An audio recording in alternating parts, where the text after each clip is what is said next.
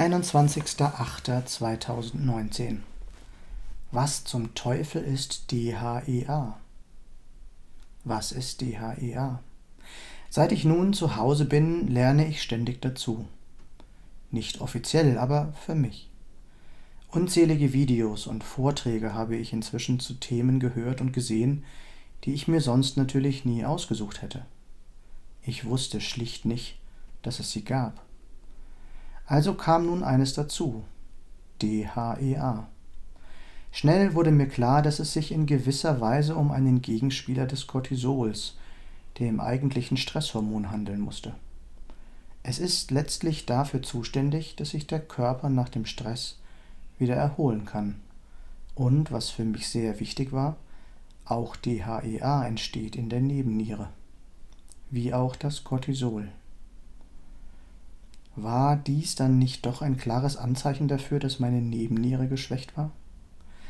Meine Ärztin hatte mir das Rezept für DHEA 25 Milligramm per Mail zukommen lassen. Daher nutzte ich die Antwortmöglichkeit des E-Mail-Systems, um sie genau das zu fragen. Aber nun war ja erstmal die Auszeit auf meiner Lieblingsinsel angesagt. Gegen 11 Uhr starteten wir. Ich wollte das erste Stück fahren, natürlich in der Hoffnung, dass sich in meinem Körper etwas getan hatte und ich locker die Stundengrenze an Konzentration aufbringen könnte. Doch das war leider ein Trugschluss. Nach gut einer Stunde zehn Minuten meldeten sich die bekannten Symptome. Innere Unruhe, Kribbeln unter der Kopfhaut. Ich merkte, wie ich von Minute zu Minute immer mehr unter Strom stand. Als würde jemand am Trafo eines elektrischen Stuhls drehen. Ich konnte aber sicher sein, dass es nicht am Autositz lag, sondern an meiner Konzentration. Mein Nacken verkrampfte sich zunehmend und es fühlte sich an, wie der TCMler sagen würde, als würde das Yang mächtig aufsteigen. Vielleicht auch das Yin. Also sah ich meine Begrenzung ein und wir tauschten nach einer kleinen Pause. Wir tauschten noch zweimal. Meine zweite Schicht war vielleicht ein paar Minuten länger, und schließlich fuhr Christine auf den Hof des Hotels Altes Land im selbigen.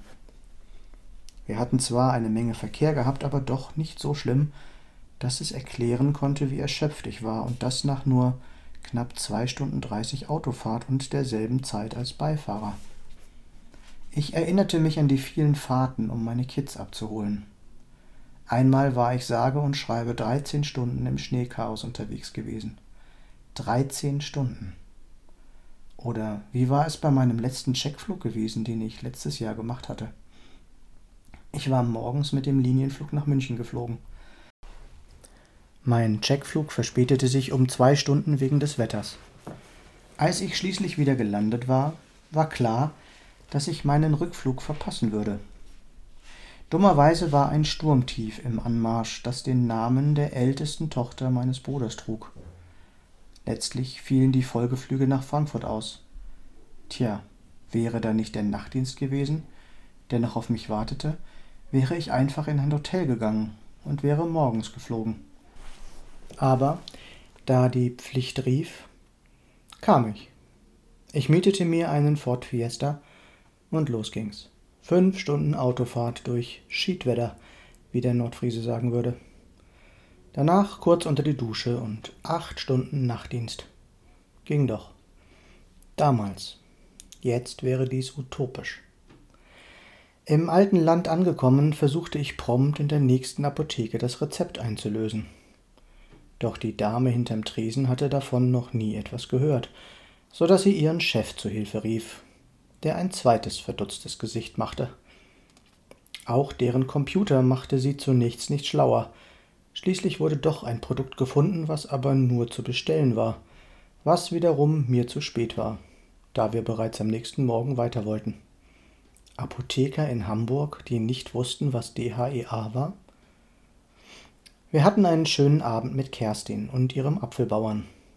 Kerstin war übrigens die Freundin, die nach über zehn Jahren Sendepause sofort zusagte, um mit Christina das Bon Jovi-Konzert zu besuchen, nachdem ich ausgefallen war. Beide hatten einen grandiosen Abend gehabt.